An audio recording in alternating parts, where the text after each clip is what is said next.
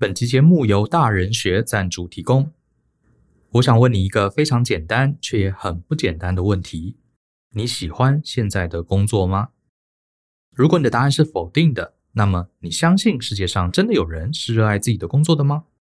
其实啊，我身边还真有不少朋友，他们没有周一症候群，也不祈祷台风假，因为工作对他们而言是实践理想、满足热情的乐事，顺便呢还可以领钱。而不是朝九晚五的无奈。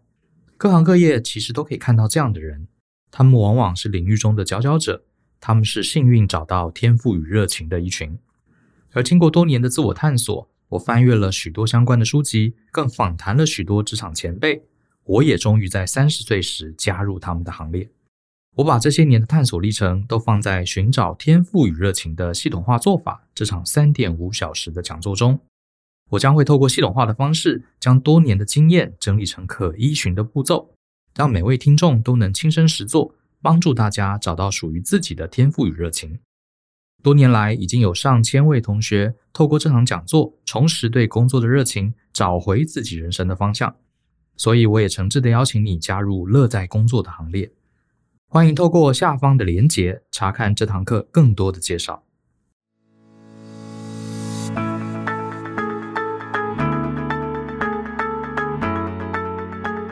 欢迎收听大人的 Small Talk，这是大人学的 Podcast，我是 Brian。大人学里面有一堂课，可能很多听众 maybe 你也听过，叫做寻找天赋与热情的系统化方法。这门课呢，大概已经上了十年吧，我是没有算哈。如果要认真算一下，搞不好快要有八九千人听过这场讲座。那这场讲座顾名思义就是谈天赋热情嘛，我们也教了大家一些系统化的方法来找。那今天我想分享一个很多人听完这门课，或是想听这门课的人提出一个问题，就是他会说：“Brian 啊，我从小到大都很平凡哈，读书成绩也普普通通，然后说话才艺各项能力啊也都乏善可陈，我实在找不到我的天赋，该怎么办呢？”然后也有类似的听众留言说：“Joe 啊，Brian，你们每次访谈或是你们提到的一些例子啊，这些来宾啊，好像都是精英族群哈。”可不可以讲一些给我们平凡人的制胜策略呢？呃，其实呵呵 我们是没有特别非找精英不可。其实我觉得这可能是幸存者偏差，说不定他以前也是跟我们一样的平凡人，只是他呃用了一些方法，好找到他们的天赋，找到他们的特长，所以现在我们回头来看，他们好像表现还蛮精英的。所以今天我想聊一聊，到底平凡人啊，一个普普通通，在学校里面成绩也不是特别好，从小也不是。特别有明确才艺的人，到底怎么样在职场上成为一个很有特色，甚至成为一个精英这样的一个人？其实我认为，呃，还是有一些逻辑思考的方法可以遵循的。呃，我先再举一个例子好了。呃，刚刚除了两位学员跟听众提的问题之外，我自己也常遇到有同学卡在找不到自己特色，好，找不到自己的天赋跟专长这样的一个问题。像比方说，我们有一门课是履历课。我们在课堂上有特别跟同学讲，你在写履历或是写自传的时候啊，一定要去思考三个英文字，叫做 FAB。这 FAB 是什么呢？F 就是 function 啊，功能，就是你会做什么，什么东西你会，你做过什么。第二个是 advantage，就是你跟同才的人相比，你跟他有什么不一样。第三个是 B，就是 benefit，在老板的眼中，你的价值如何？FAB 这三个，你觉得台湾的上班族最会啊，最有办法写出来的是哪一个？你要不要猜猜看？还有最写不出来的是哪一个？好，我可以告诉大家，我们上了好几年的履历课啊，呃，处理过上百份同学的履历，我发现 function 是大部分的台湾上班族都很清楚的。你跟他说啊，我过去做工程师，我会写什么样的程式？我过去是会计，我会做什么样的报表？他对自己的功能面，好，大部分都可以写得洋洋洒洒一大堆。可是呢，接下来 advantage 跟 benefit 就是大部分台湾人最差的。比如说，你同样是十年会计，你跟你的同才、跟你同领域、同资历的人相比，你跟他有什么不一样？哇，很多同学就傻眼了，他答不出来啊！我就是会计啊，啊，会计不就这样啊？我就是工程师啊，我有三年经验，我是做网页的啊，啊，做网页不都这样？他讲不出来。好，然后你问他。可是你一定要想出来，要不然你去投履历，你的履历跟大家都一样啊，没有特长，你要怎么拿到更好的工作呢？这时候他们就会讲一些很抽象的东西，比如说，嗯，我可能比较认真吧，认真你很难衡量，对不对？而且每个人可能都觉得自己是最认真的啊、哦，我配合度很高之类的，就只能讲这种很含糊的答案。另外一个就是 benefit，要也是台湾人的弱项，稍微比 advantage 好一点。benefit 就是在老板的眼中，哈，不是在你自己眼中哦，在老板的眼中，你这个人的价值在哪里？很多人都写说哦，我会做会计啊，可是这个叫做 function，是你会做什么？可是呢，在老板眼中，所有的财务问题你都可以在短时间内解决，甚至连公司要导入 ERP 系统，靠你就可以让这个 ERP 系统运作顺利。这个在老板眼中才是你的价值。好，你会什么，跟你完成什么，你提供什么 value 其实是不一样的。那不过今天我要讲的是 advantage，你跟别人相比到底有什么不同？这个问题真的对很多呃，我们从小到大在台湾受教育的人是一个大哉问。可是我得跟各位讲哈，我自己的感觉，我在美国读书，在美国工作了几年，我跟很多很多的外国朋友交往。我发现我们跟美国人，甚至欧美国家的人，甚至跟南美洲的人，哈，我很多南美洲的朋友，我觉得我们这一点真的是一个跟他们很不一样的地方，就是台湾人非常知道自己的 function，啊，我会什么会什么会什么，这点我们甚至大胜这些西方国家的同年期的朋友。可是啊，我们对于 advantage 真的讲的没有他们好。我觉得这些老美啊，有些同学啊，他其实成绩很烂的，啊，你发现他也没什么才华。可是你问他说：“你这个人有什么特长，跟别人不一样的地方？”哇，几乎每个都可以侃侃而谈。我在想说，他是平常就在思考这件事情吗？后来我发现，可能真的是教育。他们每个人都强调个人的独特点。他不一定是班上成绩很好的，他也不一定是工作能力最强的。可是他很清楚知道，我什么东西很少人会，我什么东西我钻研得很深。那我们台湾人可能他也有钻研很多东西，可是他没有办法。很明确的讲出来，我跟大部分人有何不同？好，这就是呃，很多同学觉得，哎呀，我我呃，Brian，你们都访问精英，我不是精英。其实搞不好你在某一个领域是精英，只是自己不知道。或者是我从小到大很平凡，我成绩不好，我也不会讲话，我也没有参加过什么演讲比赛、奥数竞赛，所以我很普通。可是说不定你在其他的领域，某一个特殊的领域，你真的是顶尖。自己不知道，那别人当然没办法了。好，教大家一个方法。这个方法我们之前在前面几集有稍微提到过。今天我想特别来谈这个方法，我把它叫做亚当斯的百分之二十五法则，就我自己取的名字哈。这个法则非常有意思啊！年轻的时候我就知道这个法则，所以对我帮助非常非常大。好，你听听看，这个我觉得你一定做得到。这个发明这个法则的人啊，他叫史考特亚当斯，他是谁呢？我待会儿再讲。他本来也是个上班族。哈然后呢，他大概厌倦了上班的生活，他就想要出来自己创业。可是呢，创业他要做什么呢？他不知道。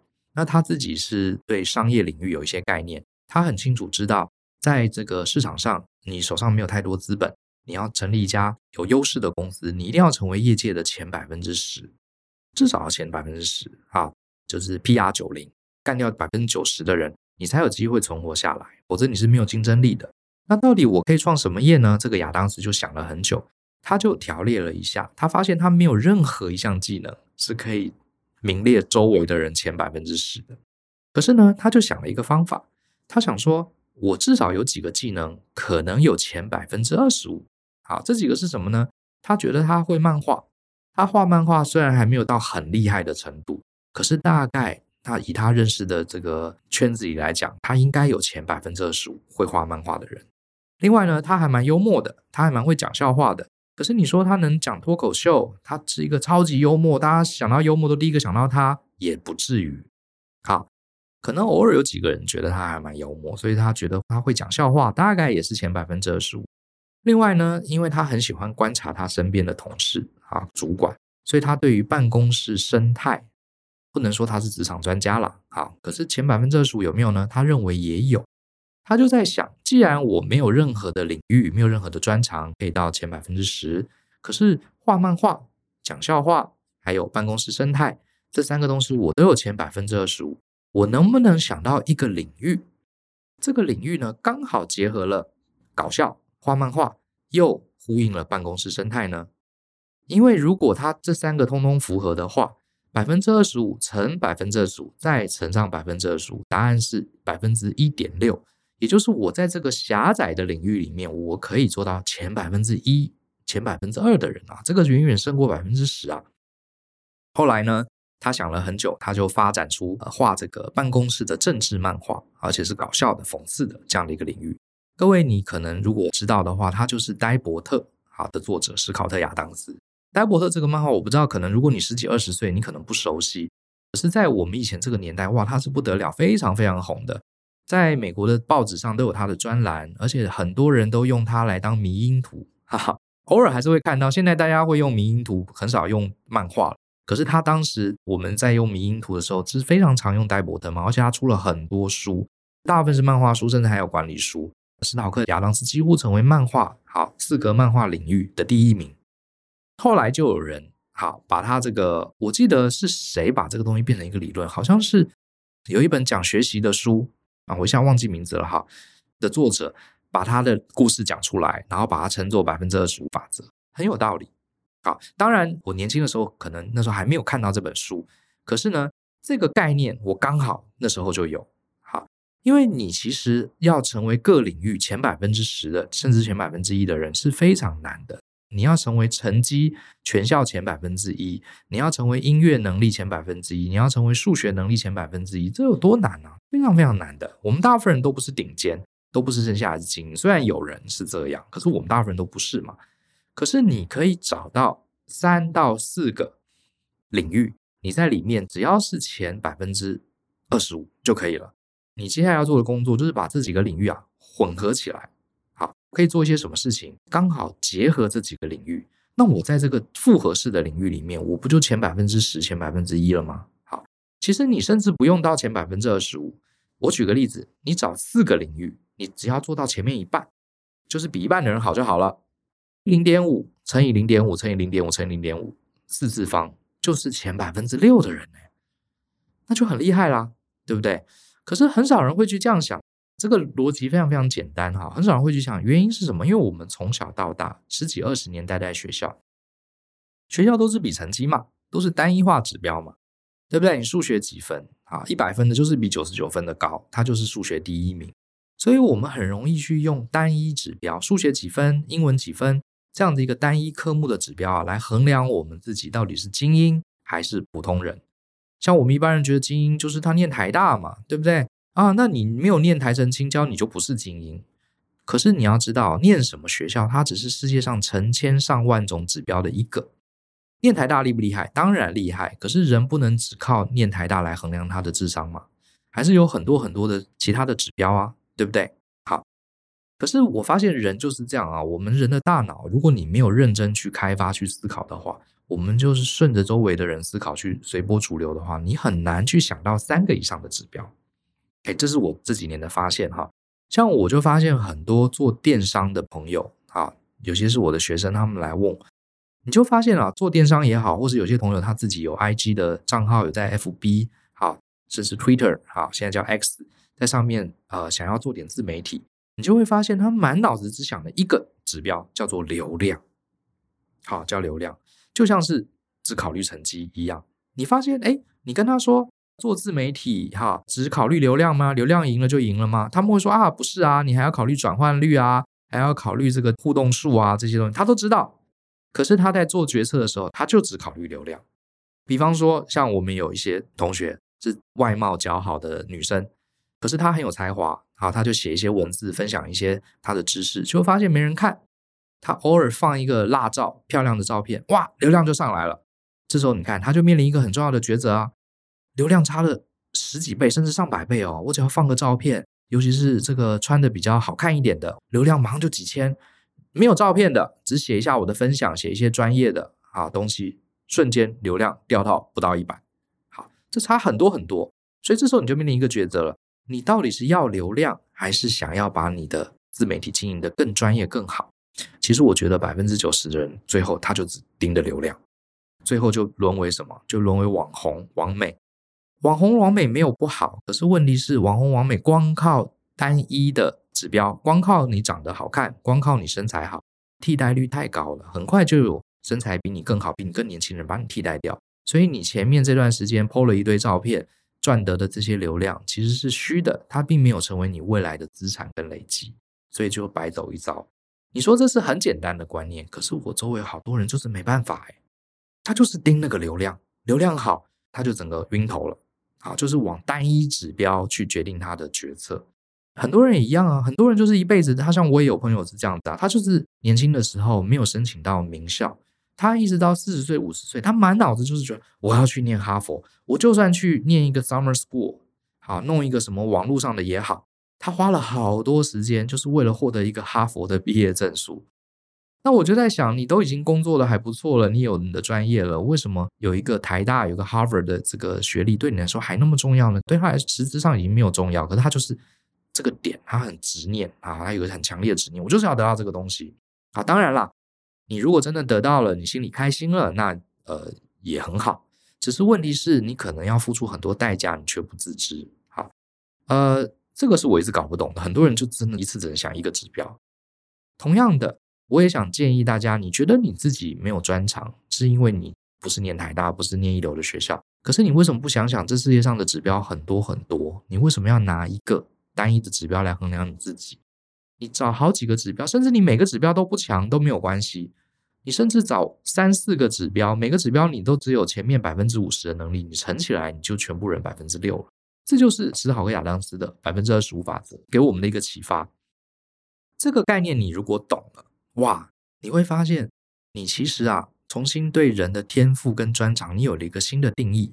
所谓的天赋跟专长，并不是在单一领域里面拿到很前面的人，并不是，而是有能力整合出一个全新领域，在那个新领域里面，你能做到独特的人。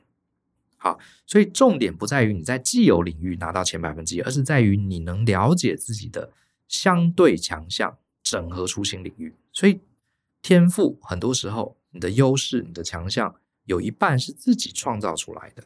啊，自己创造出来的这个观念对我自己的帮助非常非常大。我以前也不懂啊，因为我从小到大都没有考过第一名，我就是在班上是一个平平庸庸，啊，不是很差，可是也没有这个讲到很优秀的学生，也绝对不会有我的名字的这种人。啊，有在听我的 p 开始都知道我的过往，我就是这样一个很平庸的人。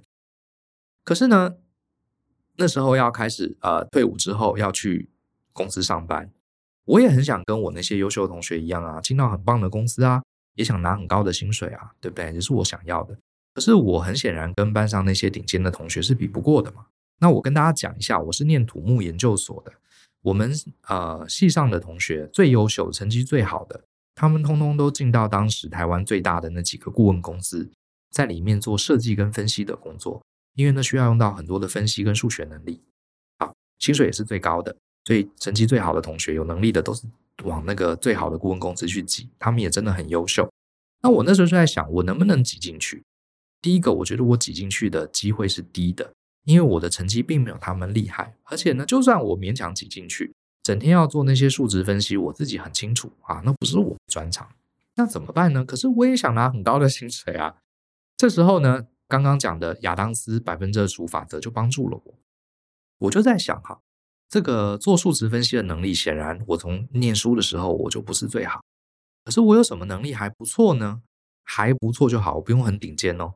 我就发现，哎，我的英文好像还不错，因为以前在学校的时候，教科书很多也是原文书，同学都看不来，哎，我可以看得懂。我的英文口语也还 OK，好，还 OK，没有到很强，好，当然不能说很强，可是前百分之二十五应该有吧？啊，应该有。第二个呢，我。有一些工地的经验啊，因为我在去念土木系之前，我就有去打过工，所以我大概知道工地是怎么回事。其实工地的经验，老实说还不是我的优势，是我的弹性。说来很这个很吊诡哈，很多念完土木系的同学是不想要去工地的，可是我觉得可以接受，啊，我愿意去工地，甚至还有点想去，所以这也算是我的优势嘛，哈，就因为大家不愿意，我愿意，也是一个优势。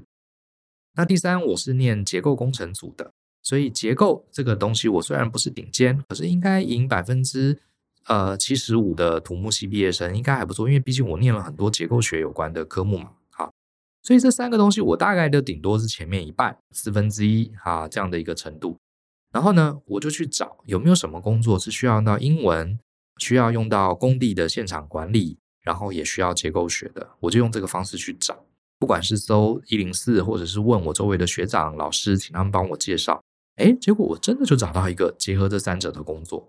好，我到了一家这个台湾的公司，可是他是专门接国外的帷幕墙的安装厂商，刚好他需要懂英文，需要在工地做管理，也需要懂结构学。然后我拿到薪水很高，不输给我那些进顾问公司的同学。所以那时候我就发现，哇，这一招其实蛮厉害的。你根本不需要在单一领域很强，你找三四个领域合起来，你可能成为那个领域的最强的人。那后来我们呃，我跟 Joe 啊，我们经营大人学。也是用一样的观念，很多人创业呢，他就会想，嗯，我一定要在这个领域拿到前百分之十，我才有办法成功。刚刚戴伯特的作者他也是这样想的。问题是，我们只是普通人啊，我们没有那么顶尖，我们没有那么优秀啊，对不对？你随便就能找到你在业界前百分之十的能力的人，那这个问题也就太简单了，你就去做你最强的事情就好了嘛。可问题是我们不是啊，对不对？那怎么办呢？诶，当时呢，我们。最强的就是专案管理，所以有些我们的老听众都记得，呃，大人学最早的前身是专案管理生活思维，啊，这个网站现在还在，主要是讲专案管理的，那是我跟就我们的专业嘛，哈，我们也不敢说我们专案管理很强，可是大概赢个百分之八十五、九十的人应该没有问题，啊，甚至可能只有七十五 percent，因为那时候毕竟我们还年轻，啊，踏入这个领域也不久，那我们就写专案管理的文章，写着写着，很多同学呢。就想说，你光写专案管理的文章，当时业界有很多专案管理的大神，他们是博士啊，专案管理博士也是我们的前辈，哇，他们写出来的文章真的是掷地有声，甚至都有出论文的。那我跟就两个小屁孩，怎么写得过他们呢？对不对？我们也没有做过专案管理的学术研究，顶多有些现场经验而已嘛，哈。所以专案管理 maybe 我们大概是前百分之二十五，可是呢，我们可以想，专案管理写不过他们，可是我们可以把专案管理用到生涯规划。甚至像 Joe 哈，他对两性关系、两性议题，他有很多的想法、很多的经验。那我们也可以把专案管理用在两性，呃，办一场婚礼，或是共组一个快乐的家庭，也是人生很重要的专案。我想要找到好的工作，我想要创业，也是一个很重要的生涯规划。所以，我们就在想，我们专案管理写不过人家，可是我们把专案管理加生涯规划加两性关系这三个合起来。个别领域做到前百分之二十五，我们合起来，哎，就前百分之一了。结果这个概念也确实验证了，好，也确实验证了。当时其实，在部落格的时期，写专案管理的部落格真的非常非常多。我们根本就不是流量最好的，而且甚至里面有些作者比我们厉害太多了。说真的，好，他的经验，甚至他在学术上的能力都比我们厉害多了。可是就是没有人写专案管理用在生涯规划跟两性议题。我们就自己创了一个新的领域啊，专案管理生活思维这个领域是这样来的。那当那些其他的专案管理的频道现在都不在了，哎，我们是唯一还活着的啊，表示刚好这个综合性的结合三者的一个领域，刚好是有满足很多听众的需求。其实你会发现这样的呃戴伯特百分之二十五的法则啊，用在很多很多地方都是这样子。像我自己喜欢看网球赛，好。前任球王 Roger Federer 刚退休嘛，哈，你会发现你去看他的数字，他是球王哈，蝉联了好多好多年球王，非常厉害。可是你看哦，你从网球里面的细节，比方说第一个大家常常看的发球速度，费德勒不是最快，可是他不差，好，他有前几名，可是不是最厉害的，几名我忘了，总之绝对没有排到前三前五，好，然后呢，往前截击他很强。也是前几名，可是绝对不是前三名，好，绝对不是第一、第二名。底线抽球哦，他也非常强，也是前几名，可是也没有到顶尖。可是你发现他每一个数值都是还不错，好，还不错，顶多说名列前茅，可是没有到还不错。可是呢，合起来他就是不世出的球王了。这也是符合所谓的亚当斯百分之二十五法则的一个例子。如果今天 Roger Federer 他的脑袋很简单，我就追求最快的发球速度。他今天很可能不是球王了。事实上，过去曾经有球员是这样子。好，他以发球速度作为他最强的强项。这些人后来成绩可能起起伏伏，至少我没有看到有任何一个这个球王是完全光靠发球速度拿到球王的宝座。就算他曾经拿到过第一，他也不能持久。好，其实都是这样子的。那其实这样的观念，我猜你今天听，你一定觉得很容易理解，而且搞不好啊，你生活中老早就有类似的经验可以呼应了。我不知道大家有没有跟我一样的感觉？我觉得我们小学、中学的时候，好像都在比成绩。班上同学，这个 Alex 讲 Billy 讲 Chris，讲任何一个班上的同学，你是不是马上就想到他在班上的排名？比如说讲到 Alex，哦，他我们班第一名，对不对？啊，讲到这个 Bob，哦，他是我们班前五名的。为什么你会对同学有这样的看法？原因很简单，在中学时候，大家很多的特质都不重要了，就是看你在班上第几名。好，像大家开同学会，中学的时候同学会说啊，这我们班第一名，这我们班模范生。是不是大家都会这样介绍嘛？对不对？可是你会发现，上了大学之后，哎，我们对大学同学的认知，当然班上第一名，好，大家还是会这样称赞他。可是你就会发现，到了大学，班上第一名只是他诸多的指标之一而已。比如说我们在大学的时候，有同学他可能成绩普普通通，可是他是篮球校队，哎，他会成为我们的一个记忆点。有些同学呢，他可能成绩普通，可是他做到社长，好，他在社团投入了很多心力。有些同学呢，修满了爱情学分，对不对？有些同学呢，花了很多时间打工，在大学四年就存了很多钱。好，我相信你可能也有这种同学，甚至呢，还有一些大学同学，他大学时候他就开始创业了。甚至我还有几个大学同学，他们很热衷于社会服务。好，那当然也有同学是课业很好，你就会发现上了大学之后，你很难。只把同学照单一的成绩来排名，原因是什么呢？很简单，大学比中学要多元嘛，对不对？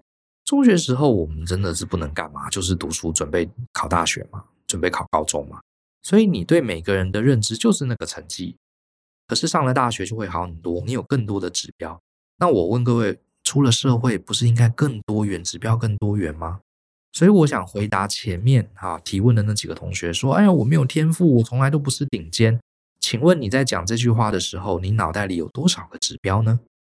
你在说你不是顶尖，你是不是只想到成绩，只想到你赚钱赚得不够多，或是你是不是念名校呢？那我觉得你不用自怨自艾，你要做的事情是，可不可以把你脑袋里的指标想得更多一点？就像是做自媒体，不要只看流量，不要只看赞数嘛。转换率也很重要啊，对不对？互动率也很重要啊，都要看嘛。人生更复杂了，对不对？你不能只看单一点，然后就判断自己是没天赋、不顶尖、不可能成为精英的人。好，所以这是一个很重要的概念。当你这样想的时候，你下一个工作是什么呢？就是找到自己的至少三四个关键字。好，找到自己三四个关键字，而不是去想要在某一个领域成为顶尖，就去多找几个关键字，一定找得到的。慢慢找，一定找得到。我给大家一个测验哈，我常常问同学这个问题。哎，台湾有一个创作歌手，唱歌讲话很像在含卤蛋，然后呢，他跟双节棍有关。我讲出这三个，你一定知道我在讲周杰伦，对不对？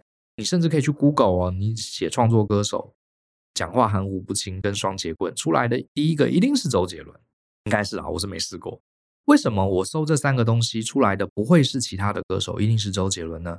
因为周杰伦，大家对他的印象，好，创作很强，然后唱歌的时候，他的风格是咬字不清的。然后呢，他有一首很知名的歌叫《双截棍》。Anyway，这三个关键字合起来，你光讲创作歌手，他可能是很多很多创作歌手，很多人不一定是周杰伦，甚至可能是国外的创作歌手。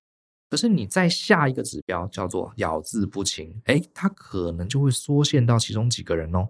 可是你再加上双节棍，那就一定是周杰伦。为什么要跟大家讲这个很无聊的关键字的原理呢？人生其实就是在找自己的关键字，不是吗？对不对？你今天是一个五年经验的会计，你在你的 resume 里面写我是有五年经验的会计，我会记账哦，我会做报表哦，我曾经负责出纳哦、采购哦，巴拉巴拉巴拉。Anyway，你的履历写这些东西，你会发现。搞不好跟大部分的会计都一样，用这几个关键字去筛，筛出来几千个会计都会做报表，都做过五年，都做过查账，对不对？这样怎么能证明你的厉害呢？对不对？像我之前曾经帮一个同学去改履历，他真的就是一个十年经验的会计，很优秀。我就问他说：“那你跟其他十年经验的会计有什么不同？”他想了半天说：“啊，没什么不同啊，我们做会计都是这样子啊。”会计系毕业之后，一开始就是去查账啊，做查账员啊，然后慢慢变成领组啊，然后就去做公司会计啊，然后就当会计主管啊，巴拉巴拉就这样，都都一样。我说，那如果都一样的话，你就不可能拿到比别人更好的薪水，因为你都一样，为什么人家给你更好的薪资福利？对不对？你就不可能进更好的公司。我说你一定要想一想，你跟别人不一样。结果呢，他告诉我说，哦，他确实有一个不一样，可是他觉得这个不一样是很不好的不一样。我说是什么？他说他曾经有一年多两年的时间没有在做会计，离开了这个圈子，所以他的十年经验里面其实是有一个缺口的，所以他很不想要承认这件事。那我说你这个缺口是什么呢？他说他曾经有两年的时间被一家软体公司挖角去做系统分析师，因为那家软体公司在帮他的公司导会计系统，结果这家公司觉得诶，这个会计很棒，很有概念，很有逻辑。所以他们要开发一套新的这个会计系统，就请这个会计的学生啊去他们 IT 公司当系统架构师。所以他做了两年系统架构师。好，那他觉得会计就是要强调资历要丰富、要多嘛，啊，要够长嘛。所以他少了两年去当系统分析师，他觉得那是一个斜杠，这是不好的。后来呢，他很后悔，他就离开了这个 IT 公司，又回到了会计的领域。他很希望把 这两年的经历抹掉。我说不对，你这两年的经历才是你的亮点。我就问他说：“你认识这么多的十年经验的会计，请问有多少人曾经有做过完整的系统开发经验？”他说：“还真没有，还真没有。”好，然后呢，我又问他说：“那你们做过的会计有多少人曾经两年的时间跟工程师进行大规模的沟通？”他说：“确实也很少。”好，会计顶多跟工程师有一些简单的交流，很少像他这样两年，他还带着一群工程师。所以你看，我说太好了，那你的履历基本上，请你列出你有三个特点。第一个，你是少数啊，有十年经验，而且有完整系统开发经验，甚至你有带领过工程师进行大规模跨部门合作这样的一个会计。把这几个条件一下一筛，我相信全台湾筛来筛去。大概也只有他了，大概也只有他了。好，就像我们把刚刚那几个关键字一筛，大概就是周杰伦，不会有第二个人一样的概念。我用这个建议给他，结果他就重新去包装他履历。我说那种其他人都有的经历，你稍微简单写一下就好了。反正十年的会计都会做报表，所以你就不用写说你很会做报表，写了一大堆，不用，大家都会嘛。你要写的是你更加不一样的经验。结果他真的就是用这份履历拿到一家外商的会计主管的工作，他非常开心，好，非常开心。其实这个概念很简单，我今天倒不是要特别讲写履历啊，只是说你在人生中也是一样，你不要一直去拿那个单一指标去跟人家比，然后比输了就觉得自己是平凡人，没有天赋。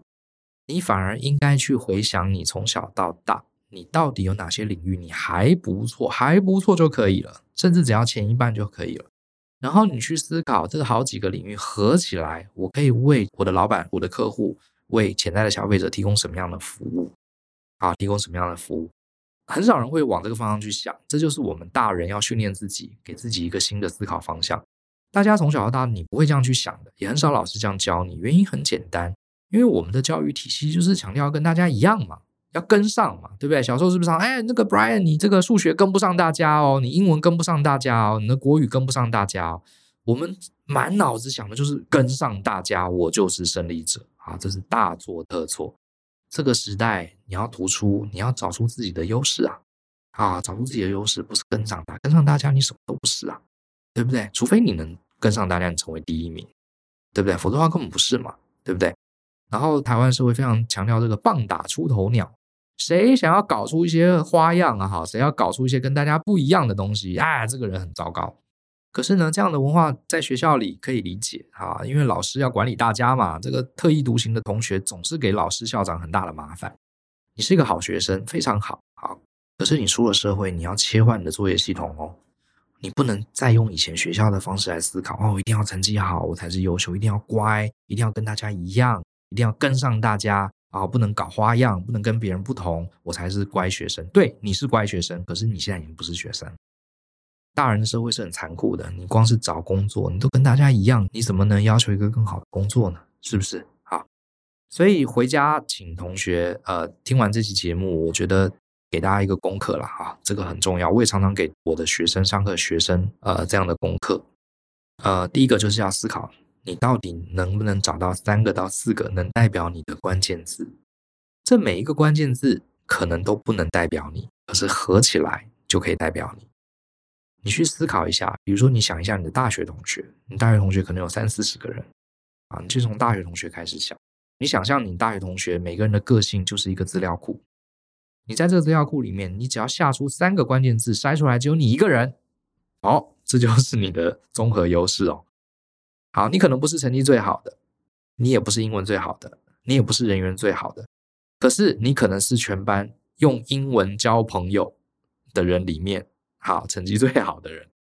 哎，搞不好这就是你。那你就想想，我英文很好，成绩也还不错，然后很会交朋友。这三个东西，我适合什么样的职业？说不定你可以去做科技公司的海外的业务啊，对不对？或者是你可以做这个科技公司国外的采购啊，对不对？这些搞不好比你现在的工程师工作也许更适合你，对不对？这是有可能的。我只举个例子啊，好，我相信你一定也可以找到。那如果说你真的去回想你周围认识的人，你还是想不出你的关键字，那另外一个方法就是问你身边的人。这个方法很多时候会出乎意料。反正我们大家也很久没有跟老同学、跟老朋友聊天了嘛，刚好就借这个机会打电话给你的同学，或是去自己办一个聚会，就跟大家说：“哎，我最近听了一个 podcast，然后那个 Brian 说要我问问身边的人，我以前在学校是什么样特色的人，所以我找你们一起来聊聊。说不定你的老朋友、老同学会很感兴趣，你们就可以来大家回顾一下，看看你在你同学之间的呃眼中的观点，你有哪些点是很特别。”你常常会听到一些你根本压根没想到的事情啊，我就有这样的经验，还蛮好玩的。所以今天这一集呢，就是跟大家讲史考特的百分之二十五法则，好，也顺便解释了，我们如果不是顶尖，不是精英，我们不是最优秀的，我们能力都很普通，那我要怎么在这个世界上存活？好，其实就是在回答这样的一个问题。不过我也想强调一下，呃，一旦你找到了，假设你发现你有这三个关键字都很适合。那你就要去深化这三个关键字，把它从前百分之五十变成前百分之二十五，再变成前百分之十，不用到百分之一。好，你这三个领域都是前百分之十，哇，那你更不得了了，不是吗？所以之前也有同学问说，我们赞不赞成斜杠？看你怎么定义斜杠。如果说斜杠是打零工，想到什么做什么，哈，这个我跟就是绝对不赞成的。啊，有机会找你做什么，薪水高你就去做，然后打好几份工，这个叫打零工，这不叫斜杠。可是，如果你找到了你的三四个专业的主轴，同时兼顾这几个主轴，让它推进，让它慢慢的进步，这种斜杠，如果你把这个叫斜杠的话，这个我是认同的，啊，我是认同的。那还有呢，你如果一下子找不到，没有关系，因为这件事情是一辈子的功课，而且你人生中这三四个关键字，它可能会随着你的年龄而变化的。好，就像是我现在我的关键字也不是什么英文工地跟结构学了，我老早就没碰这些东西了，对不对？可能是别的东西一样的。所以啊、呃，我觉得我们并不是说我们要崇洋媚外，可是我觉得欧美国家他们强调个人主义的教育，真的有一些东西是值得我们学的，就是他们比我们都更了解他自己。好，这点我觉得我们成年之后，这个功课是我们自己要补上的。我们自己要补上的。好，那你可以用今天的百分之二十五法则来试试看。好，希望这集呃对大家有一点点的帮助，也回答了几位同学或听众过去问我相关的问题。那希望大家都能回家试试看。好，相信思考，勇于改变。我们下次见喽，拜拜。